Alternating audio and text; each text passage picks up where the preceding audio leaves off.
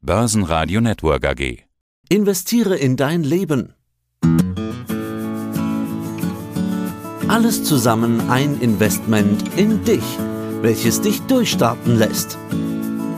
Investiere in dein Leben. Der Podcast für mehr Investments in deinem Leben. Auch wenn der Initiator des Podcasts Wolfgang Jutz Vermögensverwalter ist, glaube ich, Sie können heute viel von unserem Gast Johannes Hartl, viel für Ihr Leben, sehr viele Investments mitnehmen. Wir begrüßen Johannes Hartl. Grüße Sie. Ja, hallo. Ja, und es ist Ihr Podcast. Wir begrüßen auch Wolfgang Jutz von Credo Vermögensmanagement. Ja, hallo. Herzlich willkommen. Ja, und die Stimme vom Mischpult aus dem Börsenradiostudio, die kommt heute von Peter Heinrich. Herr Hartl, stellen wir Sie erstmal vor. JH sind Ihre Initialen auf Ihrer Webseite. Was sind Sie eigentlich alles, habe ich mich gefragt. Es ist gar nicht so leicht gefallen. Wie viele Hüte haben Sie eigentlich auf? Sie sind Theologe, katholisch, Buchautor. Ihr neues Buch heißt Eden Culture. Was sind Sie noch? Sie sind theologischer YouTuber. Vielleicht darf ich Sie sogar seelsorgerischer YouTuber nennen. Vorbeter und Gründer eines 365 Tage Augsburger Gebetshauses. Herr Hartl, Philosoph, Theologe, Speaker, Prediger und Gründer. Was fehlt noch und was sind Sie am liebsten? Also ich bin darüber hinaus noch ein Genießer und ich liebe alles, was schön ist. Ich habe so einen, einen, großen Sinn für Kunst und das Schöne und dann bin ich auch noch begeisterter Familienvater. Aber wenn es jetzt um das Thema von heute geht, würde ich fast am liebsten Philosoph sagen, weil ich gern nachdenke über das, was uns im Leben wirklich ausmacht. Herr Jutz, und äh, ja, wir machen schon etliche Podcasts zusammen, wir haben schon etliche durchgeführt. Und Sie haben mich ganz begeistert angerufen und sagen, den Herrn Hartl, den will ich einladen. Warum waren Sie denn so begeistert von Herrn Hartl? Ich bin deswegen so begeistert von den Themen, weil es genau die Themen sind, die unseren Finanzbereich ergänzen oder vervollständigen. Es geht ja schließlich nicht nur um Rendite oder Gewinnmaximierung im Leben oder in der Vermögensverwaltung, sondern es geht vor allen Dingen um uns als Menschen, was uns ausmacht, was wir wollen.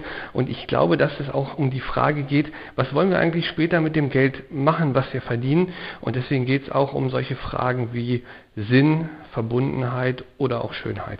Herr Hartl, schauen wir doch mal, was jetzt in diesem Podcast investiere in dein Leben, was da heute dabei rauskommt. Tasten wir uns ein bisschen ran. Wieso haben Sie das konfessionsübergreifende Gebetshaus Augsburg gegründet? Ja, und wer kommt da? Sind das meistens Menschen, die eher auf der Sorgenseite des Lebens stehen? Also erstmal sind es Menschen, die eine spirituelle Sehnsucht haben. Und das haben ja ganz viele. Und erstaunlich viele finden das aber halt heute nicht mehr in den klassischen Kirchen. Die sind da teilweise auch schlecht aufgestellt. Und deswegen haben wir nach ganz modernen, neuen Formen gesucht. Nicht um irgendwie gegen Kirchen zu sein, sondern wir sagen einfach grundsätzlich ist erstmal jeder willkommen, egal wo er sich selber konfessionell verortet oder auch gar nicht aber irgendwie tiefe Lebensfragen hat. Das muss überhaupt nicht so die Sorgenseite sein, sondern wir Menschen sind Sinnwesen. Wir brauchen was Höheres, um wirklich Mensch sein zu können. Und was ist denn modernes Beten? Wieso ist Beten für Sie so wichtig? Modern ist für mich, dass es erfahrungsnah ist und ganzheitlich. Also wir leben in einer Zeit, wo wir mehr und mehr Sehnsucht nach was haben, was nicht nur im Hirn ist oder nicht nur irgendwie eine dogmatische Regel, sondern was das wirklich mit meinem Leben zu tun hat. Das sieht man einfach, dass, dass, dass spirituelle Praktiken wie Yoga uns intuitiv ansprechen und wir sagen, okay, da gibt es was, was man im Alltag integrieren kann, was wirklich was mein, mein, meine Lebenseinstellung verändert. Und da glauben wir jetzt als Anbieter, um ganz marktwirtschaftlich zu sprechen, also zu einem Hintergrund aus dem Christentum heraus sagen zu können, ne, da gibt es genauso wunderbare Ansätze eben aus dem Christlichen, wie Schätze sind, die manchmal ein bisschen verstaubt daherkommen, aber die verdienen, ganz neu ins Licht gehoben zu werden. Ihr neues Buch. Ich habe es am Samstagnachmittag bekommen. Da kam die Post gerade noch rechtzeitig. Dann hatte ich eine lange Autobahnfahrt. Meine Frau ist gefahren. Ich konnte das Buch lesen. Durcharbeiten. Eden Culture. Es ist ein hoffnungsvolles Buch, würde ich es bezeichnen, mit vielen kurzen Lebensaspekten. Also wer das liest, der findet sich da sehr schnell wieder in irgendeinem Aspekt. Wir haben ja Eden als das Paradies verloren. Habe ich das so richtig verstanden? Und stimmt das wirklich ja. mit, mit im Buch? Kommt es dann wieder? Also erstmal, ich lasse die Frage offen, ob es das Paradies so je gab. Das Interessante ist, ist, dass ganz viele Kulturen und eben ganz besonders auch unsere, in der wir so in Europa leben, diese Vorstellung von einem heilen Leben zumindest in der Mythologie haben. Und ich behaupte, dass unsere heutigen modernen, säkularen Zeit diese Idealvorstellung zunehmend fehlt. Das heißt, wir können zwar sagen, wogegen wir sind, zum Beispiel gegen den Klimawandel oder gegen Rassismus, das ist ja auch alles gut und so, aber es fällt uns immer schwerer zu sagen, wofür genau wir sind.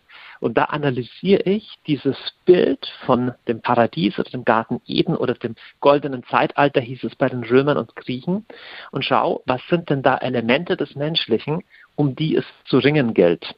Und zwar, um eine Zukunft zu bauen, die tatsächlich menschenwürdig ist. Und da sind ja jetzt drei Geheimnisse in dem Buch aufgeführt. Also Geheimnis 1 ist ja das Thema Verbundenheit.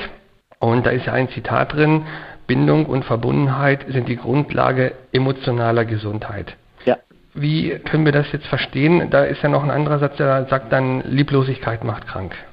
Genau. Wie können wir also das, das jetzt interpretieren? Also erstmal sind das harte Fakten, also das ist nicht irgendwie eine philosophische Theorie, sondern Einsamkeit oder ungesunde Beziehungen zu leben ist mindestens genauso schädlich wie stark übergewichtig zu sein, zu rauchen oder zu saufen. Ja? Und trotzdem lernen wir ständig, auf jeder Packung Zigaretten steht drauf, Rauchen ist tödlich. Eigentlich müsste überall draufstehen, ohne gesunde Beziehungen zu leben und Einsamkeit ist genauso tödlich. Also das, das ist de facto so und wir leben in einer Einsamkeitspandemie, nicht erst jetzt seit Corona, sondern die Anzahl derjenigen Menschen, die unter Einsamkeit leben oder alleine leben, obwohl sie das nicht wollen, ist im Zunehmend begriffen. Und das sollte uns genauso umtreiben als Gesellschaft wie das rein körperliche Wohlbefinden. Denn allein für das körperliche Überleben ist Liebe, Verbundenheit, sind Resonanzbeziehungen mindestens genauso wichtig wie einer dieser anderen Faktoren. Und das haben Wissenschaftler gezeigt. Sie haben gerade das Stichwort genannt, Lieblosigkeit macht krank. So heißt ja auch ein Bestseller von Gerald Hüther, der diesen Frühjahr rauskam, also ein Hirnforscher, da gibt es mittlerweile ganz belastbare Zahlen. Jetzt ist ja so, dass wir ähm, nicht erst seit Corona einen Boom der sozialen Medien haben. Das heißt, wir haben ja manche Aktivitäten verlagert. Das heißt, anstelle dessen, dass wir uns jetzt privat treffen oder Gemeinschaft pflegen, haben wir im Grunde genommen Social Media, Facebook, jedenfalls wenn es geht, Instagram, WhatsApp. Und ähm, wir haben im Prinzip das eine durch das andere ersetzt und dadurch, dass wir da gar nicht so viel drüber sprechen, habe ich manchmal das Gefühl, dass Menschen Angst haben vor echter Nähe, Angst haben vor echter Bindung. Also auch das ist nicht nur ein Gefühl, das lässt sich statistisch zeigen und zwar besonders eben bei den wirklichen Digital Natives, also den Leuten jetzt der Generation unter 25, gibt es also Anzeichen, dass die sozialen Kontakte mehr und mehr meiden, also realen, auch körperlichen. Man könnte ein bisschen man könnte pointiert sagen, die haben weniger Sex und schauen dafür mehr Pornos. Also das, das, ist zwar übertrieben gesagt, aber grundsätzlich die Digitalisierung und auch Social Media sind weder gut noch schlecht. Das ist einfach unsere Zeit, wie sie ist. Und eine zukunftsfähige Analyse heißt aber immer anzuschauen, okay, was birgt das für Chancen und auch, auch was birgt es für Risiken. Und das, was Sie gerade beschrieben haben, ist ein Risiko. Denn ich umgebe mich im Internet automatisch, das macht der Algorithmus für mich, nur oder schwerpunktmäßig mit Menschen, die mir zustimmen und die mich mögen. Und dadurch nimmt die Fähigkeit ab, einem realen Gegenüber zu stehen. Aber in echter Beziehung gibt es halt auch Reibungsflächen und auch eine Gesellschaft lebt davon, dass wir gesellschaftliche Reibungsflächen in unterschiedlichen Meinungen aushalten. Und hier geht uns ganz definitiv gerade was verloren. Und das ist sogar für die Demokratie langfristig gefährlich. In dem Buch haben Sie ja dann zum Beispiel auch über Bindungsforschung gesprochen und haben das auch ausgeführt und sind dann ja auch gekommen auf die Themen von der Stefanie Stahl, was sichere Bindung angeht, was ängstliche und vermeidende Bindungsstile angeht. Und ich habe das Gefühl, dass das in unserer Gesellschaft jetzt erst anfängt anzukommen und gerade auch in vielen christlichen Gemeinden oder Organisationen bisher nie so richtig ein Thema gewesen ist, sondern da ist man halt in irgendwelche Hauskreise gegangen und hat dann halt seine konventionellen Ehen und Familienstrukturen und so weiter gehabt, ohne sich darüber richtig Gedanken zu machen, wie glücklich die Menschen in diesen Strukturen sind, beziehungsweise ob sie diese Dinge halt wirklich tief aufgearbeitet oder angegangen sind. Absolut. Und ich finde es halt gut, ja. dass Sie das so ansprechen, weil ja. ich glaube, das ist eine große Not heutzutage. Absolut. Ich meine, wir leben auch in einer therapeutischen Gesellschaft. Das heißt, muss man ehrlich sagen, erst seit 10, 20, 30 Jahren ist es auch wirklich ohne Gesichtsverlust möglich zu sagen, ich habe Therapie, ne? also früher hieß es, äh, der muss irgendwie in die Klapse, also zu erkennen, dass wir alle auch Produkt unserer eigenen Lebensgeschichte sind und das bedeutet oft auch unserer schmerzhaften Bindungserfahrungen sind. Auch das ist ja wirklich eine moderne Erkenntnis, die es jetzt einzuholen gilt. Und die steht aber ein bisschen in einem komischen Kontrast dazu, dass unser privates Leben und das Familienleben sich immer mehr einer sich beschleunigenden Wirtschaftswelt anpassen muss. Also konkret, heute ein Kind zu kriegen, ist ja erstmal ein Problem, ist ein Karrierestörfall. Ich habe selber knapp 50 vollzeitliche Mitarbeiter und ich muss ganz ehrlich sagen, wenn eine junge Mitarbeiterin wieder kommt und sagt, sie ist schwanger, dann sage ich als Arbeitgeber auch nicht nur Juhu. Ich denke mir, okay, wann kommst du wieder? Ne? Weil ja, sind oft super qualifizierte Frauen. Also ich, ich sehe das oder, oder je nachdem, man überlegt, gibt es vielleicht ein Job-Sharing-Modell, wie auch immer. Aber so das Kind ist eigentlich schwierig, ja. Und da ist eine Diskrepanz. Die ganze Psychologie, die Bindungsforschung zeigt uns, oder Stefanie Stahl, was Sie genannt haben, zeigt uns, wie unfassbar wichtig die Bindungserfahrungen in der frühen Kindheit sind. Und gleichzeitig leben wir in einer massiven Leistungsgesellschaft, da sind wir halt nun mal, die sagt, naja, eigentlich so möglichst wenig Kinder und möglichst kurz wegbleiben, das wäre für die Wirtschaft das Beste. Das ist eine Diskrepanz. Bloß wir wissen ja, dass gerade diese ganzen Dinge ähm, wie Bindungsstörung oder überhaupt das Bindungsverhalten in den ersten zwei Lebensjahren angelegt wird. Von daher ist es ja eine der größten Herausforderungen überhaupt, wenn wir an die Zukunft unserer Gesellschaft denken, wenn wir unsere Kinder vernachlässigen oder in die Krippe geben oder von irgendjemand anders betreuen lassen. Absolut. Ich meine, bei Krippen ist natürlich auch ist eine ganz entscheidende Frage, wie ist die Betreuungsqualität und ab wann, wie viel. Also da will ich nicht äh, schwarz-weiß sagen, ist alles gut, ist alles schlecht. Aber grundsätzlich als Zukunftsthema müsste das genauso benannt werden. Selbst wenn man nur ökonomisch drauf blicken würde. Also es gibt schockierende Studien, dass Kinder, die ein sicher gebundenes inneres Sozialsystem entwickeln konnten in sich, ein Zehntel der Kosten verursachen oder ein Fünftel der Kosten verursachen, bis sie erwachsen werden im Vergleich zu Kindern, die unsicher gebunden sind, also im Bereich, wie oft die Schulbegleitung brauchen oder wie oft die straffällig werden, alle, alle Dinge, wodurch soziale Kosten entstehen. Das heißt, selbst wenn der Staat nur sagen würde, völlig emotionale Gesundheit unserer Gesellschaft ist völlig egal, es geht nur um die Kohle, es geht nur ums Geld, selbst dann müsste man sagen, das wichtigste Invest wären die ersten Lebensjahre eines Kindes, ja. Wenn Sie jetzt angesprochen haben, die Leistungsgesellschaft, ähm, nennen wir es mal Rausch der Geschwindigkeit, dann gibt es ja in der Bibel einen Gegenentwurf, der heißt Sabbat. Und dieser Sabbat sagt, der Mensch soll sich erholen, er darf Gottesdienst feiern und er darf sein soziales Leben leben. Und das sind ja alles Ebenen, die auch wieder mit Beziehung zu tun haben. Beziehung mit sich selbst, Beziehung mit anderen Menschen und Beziehung mit Gott. Und wenn wir das aufheben oder unterhöhlen, weil wir auch dann noch arbeiten oder weitermachen, dann kann es ja sein, dass wir irgendwann unser Rad überdrehen, dass wir nicht zu guten Beziehungen kommen, dass wir auch irgendwann nicht mehr so leistungsfähig sind und dass wir dann letzten Endes auch die Zukunft der Gesellschaft gefährden. Ich meine, das Lustige ist, dass gerade die Wirtschaft ja den Begriff des Sabbaticals geprägt hat. Der kommt ja gar nicht von den Kirchen. Und da dieses alte Konzept von Sabbat tatsächlich auch verbal wieder aufgegriffen hat. Das gibt halt Strukturen des Menschlichen, die funktionieren und die nicht funktionieren. Ich behaupte, dass es eine Ökologie des Menschen gibt, genauso wie es, oder nicht nur ich behaupte, das sagen ganz viele, ja. Also, dass es genauso wie es eine Ökologie zum Beispiel der Meere gibt, also wenn ein bestimmter pH-Wert im Wasser überschritten oder unterschritten ist, dann können da halt keine Korallen oder keine Fische mehr leben oder eine bestimmte Temperatur. So etwas ähnliches gibt es fürs menschliche Leben auch. Und das, was Sie gerade nennen, also den Rhythmus auch zwischen Arbeit und Entspannung, zwischen Sabbat und den Werktagen, glaube ich, ist einer dieser Grundfundamente einer Ökologie des Menschlichen, die es tatsächlich wieder zu entdecken gilt. Mhm. Ja. Das gilt auch für uns als Vermögensverwalter. Also auch bei uns geht es halt nicht nur darum, Geld zu vermehren als Selbstzweck.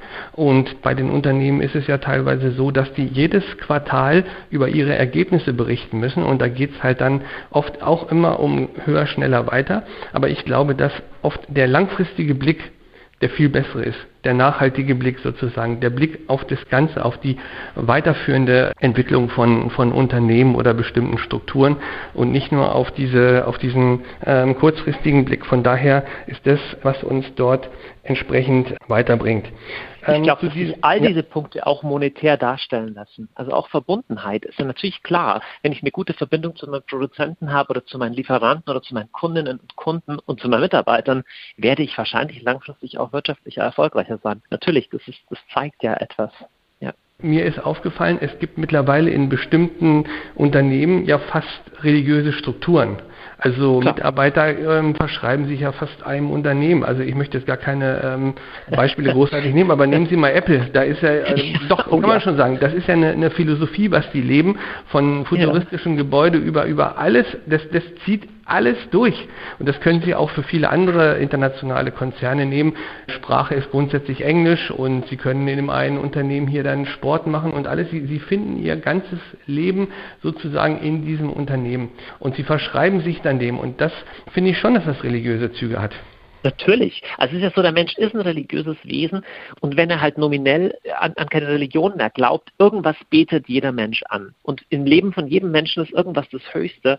Und also so, wenn man mal den Monotheismus nimmt, also das klassische alte Judentum, das sagt halt, wenn irgendwas anderes diese oberste Stelle einnimmt als der Gott, dann wird es halt schwierig. Ne? Wenn es der Staat ist, dann, dann weiß ich nicht, wird irgendein Faschismus draus. Oder wenn es die Partei wird, dann wird irgendwie Kommunismus draus. Und sich zu Tode arbeiten ist auch eine Form von Götzendienst. Ja? Also so lassen sich diese Themen darstellen. Und es gibt auch definitiv religiöse Züge in der modernen ökologischen Bewegung und so. Also es lässt sich an vielen Stellen nachweisen. Ja. Sie sagen ja, wir brauchen Religion. Aber ich glaube, wir finden das oft gar nicht mehr. Also wenn man sich die Menschen betrachtet, Warum ist es so, wenn die Menschen aus ihrem Tempel kommen, bei uns nennen wir das Kirche, dann sehen die Menschen ja gar nicht mal so glücklich aus. Wenn die Menschen dagegen aus einem, aus einem Restaurant kommen, dann sehen sie viel glücklicher aus. Das geht mir auch so. Warum ist das so? Das ist ja kein, jetzt auch kein Kirchenbuch, das ich geschrieben habe. Ich glaube, dass Christentum oder Kirche sich in der westlichen Welt in vielen Bereichen komplett falsch aufgestellt hat und auch falsch aufstellt. Ich möchte kurz sagen, natürlich ist es Aufgabe von Kirche ist nicht nur zu unterhalten oder so zu erfreuen, sondern es ist auch ein Raum, wo auch Trauer Platz hat und Zweifeln und Fragen. Deswegen ist es vielleicht auch okay, wenn ich mal nachdenklich rauskomme. Aber grundsätzlich, ich glaube, dass unsere Kirchen es momentan sich selbst sehr schwer machen, überhaupt als Anbieter in Anführungszeichen im religiösen Markt wahrgenommen zu werden. Ich erlebe, dass sie ziemlich stark um sich selber kreisen und die Fragen, die die Menschen wirklich umtreiben würden, ziemlich wenig am Schirm haben. Leider. Müssten vielleicht die Predigtformen anders werden? Ich habe ein paar YouTube-Videos von Ihnen gesehen, also für die Hörer durchaus empfehlenswert.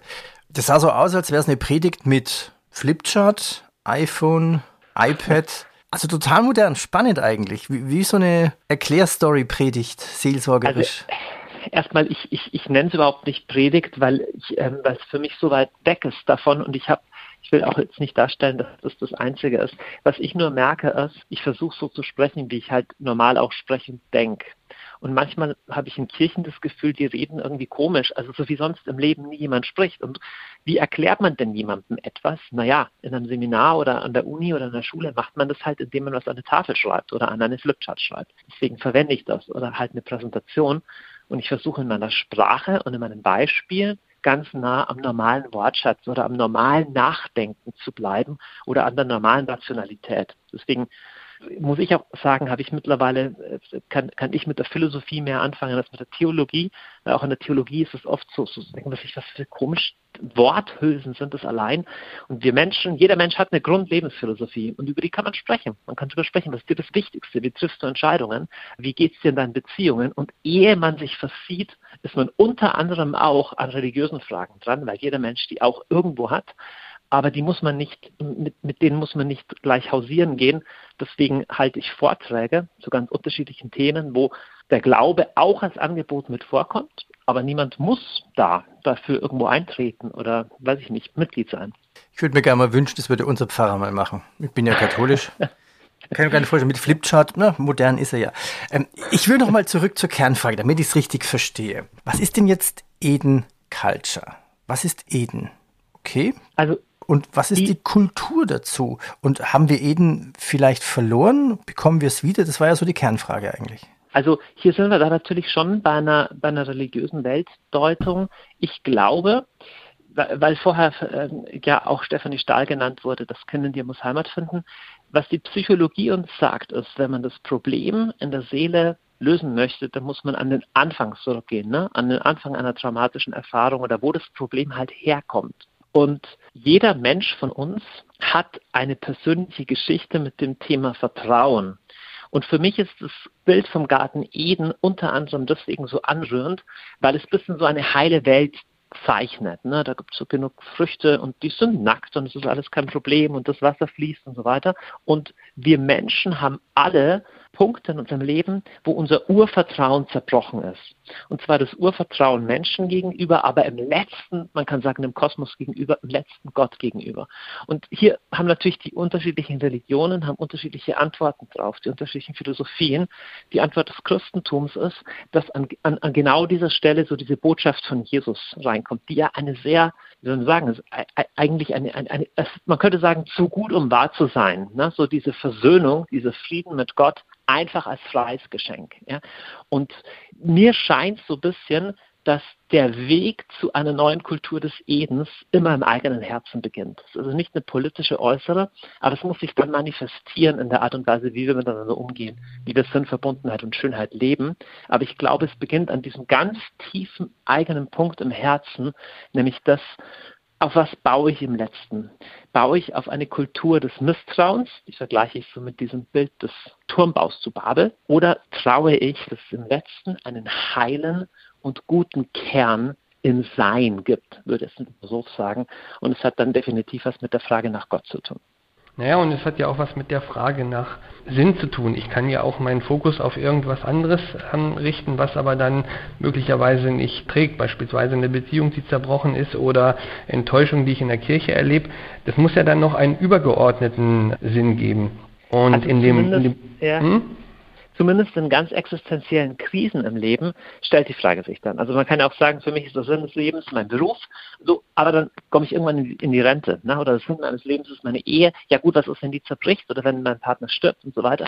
Und deswegen haben Sie recht in dem, was Sie sagen. Meines Erachtens in existenziellen Lebenskrisen stellt die Sinnfrage sich dann auf eine sehr metaphysische Weise. Also wirklich, das gibt es wirklich jenseits von unserem körperlichen Sein, unserem Sterben, gibt es da noch was oder ist es am Schluss einfach doch ein, ein Fall ins Nichts? Und Sie haben ja dann auch in dem Buch Viktor Frankl angesprochen. In diesem Buch Trotzdem Ja zum Leben sagen geht es ja genau um diese Frage, wie kann ich eigentlich in einem ganz schwierigen Umfeld, beispielsweise er damals im Konzentrationslager, überleben, indem er eine andere Perspektive hatte. Und viele andere sind in dem Konzentrationslager dann gestorben, meinetwegen kurz vor Weihnachten 44, weil sie keine Hoffnung mehr hatten, dass sie das überleben könnten. Und das genau. Übertragen auf das Geistliche oder auf, auf die Ebene mit Gott bedeutet ja, ich brauche eine andere Wahrheit, einen anderen Sinn, den ich für mich erkenne. Also erstmal, das, äh, die Geschichte hatte leider keinen Platz mehr in meinem Buch, aber ich bin selber einem Überlebenden des KZ selber noch begegnet und habe mit dem das KZ Mauthausen besucht. Äh, der war damals schon ein alter Mann, natürlich, und äh, der war als katholischer Priester in äh, in Mauthausen interniert und dann auch in Dachau. Und der hat zu mir gesagt, innerhalb von zwei Wochen waren alle Häftlinge innerlich gebrochen. Die waren fertig, die waren bereit, sich gegenseitig zu denunzieren. So mit einer Ausnahme oder mit zwei Ausnahmen. Er hat gesagt, die ganz radikalen Kommunisten und die Christen. Also man könnte sagen, die, die wirklich in ihrem eigenen Leiden noch einen Sinn erkennen konnten oder zumindest ein größeres Ganzes sehen, die sind nicht dran zerbrochen. Jetzt mit dem Unterschied ist natürlich, dass wir wissen, dass der Kommunismus fast genauso oder genauso schlimme Sachen auch hervorgebracht hat. Also auch eine, auch eine Ideologie kann natürlich unsere Suche nach Sinn befriedigen, aber im letzten kann der Mensch ohne Sinn tatsächlich nicht leben, besonders nicht leiden. Zu dem Thema Sinn, da war ja noch eine Aussage, Sinn denkt man nicht, Sinn tut man. Und mir ist eine Sache nochmal ähm, bewusst geworden aus der Bibel, das trifft vielleicht auch einen gewissen Kern. Die Israeliten sind ja auf dem Weg ins gelobte Land gewesen und wir sind ja als Menschen oft ganz oft zielorientiert und sagen, so, ich will meinetwegen den Umsatz XY steigern oder ich will da und dahin oder ich möchte diese oder jene ähm, Sache in meinem Leben haben. Und ich habe manchmal das Gefühl, dass es Gott aber nicht nur um das Ziel geht, sondern auch auch um den Weg, weil die waren ja 40 Jahre in der Wüste, die hätten vielleicht schneller durchkommen können, aber auf diesem Weg, wo die dann ja waren, geschieht ja auch was. Das heißt, auf diesem Weg ist ja was mit ihrem Herzen passiert. Auf diesem Weg haben sie sich ja auch verändert. Und wenn ich das jetzt mal auf das Buch übertrage, lese ich ein Stück weiter draus, dass in dem Moment, wo wir auf den, auf dem Weg machen, Eden wieder zu entdecken, passiert ja schon was mit uns, indem wir schon über diese Dinge nachdenken und uns verändern. Lassen Sie mich das mal also, so sagen. Das finde ich eine sehr schöne Perspektive. Im Leben erkennen wir das ja, ja. Also auch allein, wenn man eine Ausbildung macht oder ein Studium, es ist ja nicht nur das, was man sagt, was hast du jetzt gelernt, sondern es macht etwas mit einem selbst. Und ich, ich empfinde das auch so, das Leben als wie so eine Reise zu sehen, zu sagen, es geht noch mehr darum, wer werde ich unterwegs und nicht nur, wo komme ich hin. Oder wenn wir uns als Menschheit so begreifen würden, dann fände ich das einen sehr positiven Ausblick, ja. Ein drittes Geheimnis ist dieses Thema Schönheit. Sie haben das Beispiel Architektur äh, genannt. Vielleicht können wir da nochmal drauf eingehen. Andere ja. Beispiele wären vielleicht Musik oder die Geschichte des Automobils oder ähnliche Sachen, also wo es um, um Schönheit äh, also geht. Das, das, das fand ich ja auch klasse. Hässlich ist das neue Schön. Äh, da hat mir Ihre Tochter quasi aus der Seele gesprochen. Ähm, Beispiel Schönheit einer Stadt von Gebäuden. Ich selbst komme aus Bayreuth. Das war so eine wunderschöne Stadt, wenn man diese alten Bilder ja. sieht, wie, wie vor 100 Jahren. Gut, im Krieg wurde viel zerstört, aber was hat man dann gemacht? Man hat einfach in den 60er, 70er Jahren so hässliche Betonklötze hingestellt. Und, und man macht das ja heute noch. Also ich habe so einen Eindruck, ja. Ja. die Architekten von damals waren die Professoren und die Schüler sind jetzt die Professoren der, der heutigen Architektur. Äh, Schüler, irgendwie zieht sich diese Hässlichkeit der letzten 50 Jahre irgendwie durch. Es ist genau so. Eine gute Freundin von mir, die Anna Philipp, ist eine der preisgekröntesten Architektinnen so im Wohnungs- oder Villenbau in Deutschland. Und sie sagt, du kannst fünf Jahre studieren Architektur und hast keine einzige Vorlesung über Ästhetik, keine einzige über Schönheit. Also es geht um Funktionalität, es geht um Geradlinigkeit, keine Ahnung, um um Schönheit geht es aber nicht und ich finde, das sieht man. Und das Lustige ist, egal mit dem man spricht, fast alle Leute empfinden das so. Die sagen, ja, natürlich ist das ganze moderne Zeug hässlich und trotzdem bauen wir das unverdrossen weiter. Also ich habe da gar nicht unbedingt Lösungsansätze, aber ich nehme mit Erstaunen wahr, dass wir diese Frage offensichtlich viel zu wenig stellen. Ich kann das jetzt mal auch aus Banksicht sagen. Ich habe ja sehr viele Jahre in der Bank ähm, gearbeitet und da geht es natürlich um Finanzierbarkeit. Das heißt also, oftmals geht es den Investoren nicht in erster Linie um Schönheit, sondern um Rendite, Rentabilität von ihren Projekten und natürlich den Auflagen, die man mit so einem Bau dann hat. Aber letzten Endes muss es eben finanziert werden und da geht es dann um die Rentabilität des Eigenkapitals. Und ich finde, dass es in früheren Zeiten anders war. Da hat es nicht nur den ähm, Gedanken der Gewinnmaximierung gegeben. Und vielleicht noch ein Beispiel. Ich habe ja viele Jahre in Magdeburg gewohnt und wir haben damals das 100-Wasserhaus, die grüne Zitadelle, ähm, gebaut und es war extrem schwierig, diese Finanzierung damals zu bekommen. Aber wenn man heute sieht, was das 100-Wasserhaus wert ist, dann hat es da eine enorme Wertsteigerung auch in wirtschaftlicher Hinsicht gegeben, die es bei vielen anderen Objekten, die dort ringsum sind, nicht gegeben hat. Das muss man auch sagen. Also da haben wir natürlich mit der jetzigen Banken- und Kreditszene immer eine sehr kurzfristige Sicht, denn absolut, ich stimme Ihnen komplett zu, langfristig ist das Schöne nicht nur das Nachhaltige, sondern langfristig ist auch das Schöne, das wirtschaftlich Rentable. Und ich weiß nicht genau, wie man da einen Gegentrend setzen kann, aber spätestens, wenn Kommunen oder Städte entscheiden, wie muss unser Stadtbild aussehen, kann ja kurzfristige Rentabilität unmöglich das Ziel sein. Wir sind ja Verwalter auch äh, teilweise unserer Städte bis in die nächsten Generationen. Und da muss tatsächlich ein, ein Umdenken her. Und im Privaten kann jeder Einzelne für sich schauen. Also ich würde wirklich dafür werben, im Zweifelsfall das Schönere bevorzugen, auch wenn es etwas teurer ist. Die Wahrscheinlichkeit ist groß, dass man dann auch besser damit umgeht, dass man es nicht wegwirft, dass es länger hält und dass wir insgesamt auch wegkommen von dieser, von dieser Wegwerfkultur. Die ist nämlich was sehr, sehr Negatives.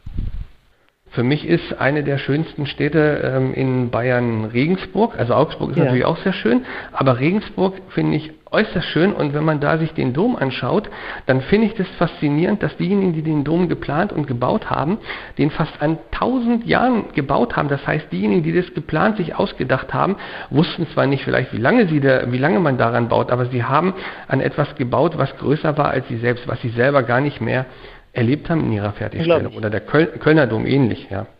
Unglaublich, ja. Ja, ist heute schwer vorstellbar. Aber ich glaube, auch hier, wir können dann ein Stück weit auch wieder hinkommen. Wir sollten es einfach nicht tolerieren, ja. Also mir hat jetzt heute, mir gestern hat mir ein, ein, ein Chefarzt von einer Klinik geschrieben, dass so mein Ansatz ihn inspiriert hat, auf die Decke praktisch der Krankenzimmer schöne Gemälde anfertigen zu lassen. Also dass wenn die Kranken da liegen, nicht die ganze Zeit nur irgendwie einen Propeller oben sehen, einen Ventilator oder eine weiße Decke, sondern schöne Farben. Ich weiß nicht, ob das jetzt der Weisheit letzter Schluss ist, aber das ist eine der Möglichkeiten. Warum sollen wir uns damit zufrieden geben, zu sagen, weil es ein Krankenhaus ist oder weil es eine Schule ist, ist es ein Zweckbau, dann muss es nicht schön sein. Nein, im Mittelalter hat man auch Schulen gebaut und auch Krankenhäuser und die waren auch Zweckbauten, nur sie sind unfassbar schön und sind nach 500 Jahren auch noch schön. Das sollte uns definitiv zu denken geben. Und wir versuchen das zum Beispiel bei uns, ähm, indem wir Gemeinschaft mit unseren Kunden dahingehend pflegen, indem wir solche Sachen anbieten wie Bogenschießen. Also ähm, wo, wo, wir, wo wir mit, mit ähm, Kunden Zeit verbringen, jetzt vielleicht nicht gerade auf dem Golfplatz, aber eben um sich auszutauschen und hinterher zu, äh, zu grillen. Und ich muss mal sagen, dass diese Sachen oftmals viel mehr Nähe bringen, dass Menschen über ihre, ihren eigenen äh, Sinn reden, über ja, Familiensituationen, über ihre Pläne, über ihre Hoffnung, über ihre Wünsche. Und das ist im Grunde genommen das, was wir brauchen, was im Grunde genommen auch in diesen Finanzbereich mit hineingehört, dass es also da nicht nur um Rendite geht und dann gehe ich wieder weg, weil dann könnte ich auch einen Robo-Advisor kaufen, sondern es geht eben letzten Endes auch da um Beziehungen, um einen Weg, den man miteinander geht. Das heißt, das heißt, Herr Jut, ja. Sie, Sie, Ihnen ist wichtig, wir haben jetzt quasi über Seelen, Shareholder Value gesprochen. Ähm, was heißt das jetzt für Ihren Shareholder Value? Sie müssen ja trotzdem für Ihren Kunden gegenüber eine ordentliche Rendite vertreten. Also Sie müssen ja den Kunden ja, das stimmt. Dessen das Geld stimmt. ja quasi, das muss ja performen. Das stimmt.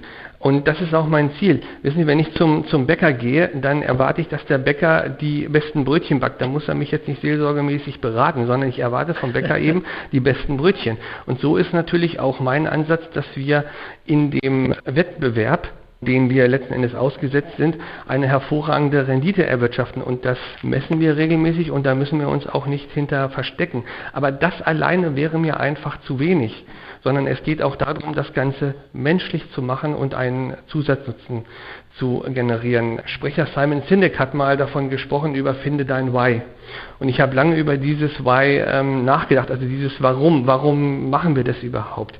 Und letzten Endes geht es darum, dass wir Möglichkeiten generieren, Möglichkeiten schaffen mit dem Geld, was dann wiederum Nutzen bringen kann. Also das Schönste ist für mich, wenn ich auf irgendwelchen Sommerfesten von Stiftungen bin und dort Kinder oder ältere Menschen oder Menschen mit Handicaps dort sind und glücklich darüber sind, ähm, dass sie bestimmte Dinge machen können, dann weiß ich im Hintergrund, dass das das ist, was wir letzten Endes erwirtschaftet haben. Und letzten Endes sind wir sowas wie der Maschinenraum. Ich habe das auch bei uns in der Gemeinde gesagt, dort wo die Ressourcen verwaltet werden, das ist der Maschinenraum. Das ist nicht der Lobpreis, das ist nicht die Predigt, das ist nicht das, wo, sage ich mal, die Musik spielt, sondern das ist unten, wo es schmutzig ist, wo es dreckig ist. Aber das brauchen wir letzten Endes, damit vorne am Lobpreis und Predigt die Ressourcen zur Verfügung stehen. Und so ähnlich sehe ich es auch hier. Wir schaffen Ressourcen, wir schaffen einen Mehrwert und wir ermöglichen es anderen, diese äh, Dinge voranzubringen. Laufen die Menschen den falschen Dingen nach? Ja, mit einem schönen iPhone ist wichtig, eine Handtasche, die muss rot sein mit einer bestimmten Marke. Ja, die müssen Likes haben bei Instagram. Wenn die, die Menschen es haben, sind sie trotzdem nicht glücklich oder unglücklich. Warum ist das so? Ja, weil der Mensch eben nicht von Chanel-Taschen und Handys alleine lebt, sondern von Sinn, Verbundenheit und Schönheit. Und das Problem ist, dass Menschen, die in existenzieller Not sind, ich war auch in vielen Ländern der Welt schon, wo es den Menschen nicht gut geht, die täuschen sich über das weniger leicht hinweg. Also sie sind sozusagen näher an den ganzen Sinnfragen dran und deswegen sind sie oft nicht unglücklicher. Es gibt in Afrika fast keinen Suizid. Also es gibt ähm, und es gibt extrem viel Suizid in westlichen Ländern. Es hat bestimmt viele Gründe, woran, woran es liegt. Aber es ist einfach äh, trügerisch, ja. Ob man eine, eine tolle Uhr trägt oder eine ganz billige Uhr, die zeigt immer die gleiche Zeit an und irgendwann ist die Lebenszeit abgelaufen. Und es ist einfach trügerisch, diesen Werten alleine nachzulaufen. Also ich freue mich auch, dass, dass ich nicht hungern muss und dass ich mir immer wieder Schönes gönnen kann. Aber davon lebt der Mensch einfach nicht. Und das Problem ist aber, dass sich viele Menschen sehr lange damit sozusagen wie dopen, wie zufriedenstellen, bis es irgendwann bricht. Aber früher oder später bricht es. Ich möchte noch ein Beispiel dazu sagen. Mir fällt dann immer wieder auf, dass viele Deutsche in ihren schönen Einfamilienhäusern sind, mit dem schönen Auto vor der Tür, dem Webergrill ähm, im Garten. Und es braucht zwei Wochen oder drei Wochen, bis man sich verabredet und dann mit einer anderen Familie oder einem, einem Ehepaar im Garten sitzt. Und viele Ausländer ist mir halt aufgefallen, auch während Corona-Zeiten oder auch so, die sitzen einfach am, am See, genießen den Sonnenuntergang, ähm, haben eine Gitarre ähm, und spielen irgendwelche Lieder und haben einfach Gemeinschaft und tun sich da viel leichter. Und ich glaube, dass es auch ein bisschen was mit unserer Kultur zu tun hat, dass wir uns schwer tun, uns oft über materielle Dinge mehr definieren als über Gemeinschaft und über Verbundenheit. Und das tut mir oft ein bisschen weh, weil ich mir manchmal was anderes gewünscht hätte oder immer noch was anderes wünsche und äh, versuche das aber in meinem Leben in einem kleinen Stück zu ändern und zu versuchen, mehr Gemeinschaft zu leben. Dann versuche ich mal so ein bisschen ein Fazit heranzutasten. Also wir haben viel gelernt. Einsamkeit, ist das wirklich tödlich? Manche haben weniger Sex, die schauen dafür mehr Pornos.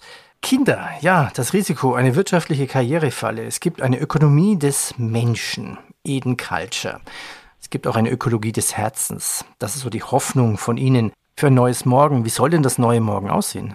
auf jeden Fall verbundener, schöner und sinnhafter, aber de facto glaube ich nur teilweise dran. Also ich glaube, diese negativen Trends, von denen wir gerade gesprochen haben, die werden auch weiter zunehmen. Also was auf uns zukommt, ökologisch, aber nicht nur das, auch ganze Thema Digitalisierung, auch bis hin zu Transhumanismus, das wird laut und durchaus gefährlich werden. Es braucht Menschen, die ganz bewusst anders leben. Und ich glaube, denen wird die Zukunft gehören und die werden die entscheidenden Hoffnungsgeber sein. Und ich würde gerne eine Welt haben, wo meine Kinder selbstbewusst mit einer Kultur heranwachsen, die nicht alles mitmacht, sondern einen Geschmack von Eden mit sich trägt. Ich würde vielleicht dann nochmal sagen, in dem Buch steht da drin ein Zitat von Alfred Delp, einem Jesuit. Da steht drin, Brot ist wichtig, die Freiheit ist wichtiger, am wichtigsten aber ist die ungebrochene Treue und die unverratene Anbetung. Und das ist mir nochmal ein, ein Anliegen, dass es eben über das Brot und über die Freiheit noch etwas Größeres, Übergeordnetes gibt, für das es sich zu leben lohnt. Dann sage ich herzlichen Dank. Ich danke Ihnen. Ich würde Sie als eine der besten Vertriebler in Sachen Seele bezeichnen. Also jetzt nicht im katholischen Sinne. Jede Gesellschaft hat ihren Priester. Sie sind für mich ein Prediger mit Flipchart, Handy und iPod. Ich bedanke mich recht herzlich. Vielen Dank, hat Spaß Dankeschön. gemacht. Alles Gute. Ja, Dankeschön. Ciao.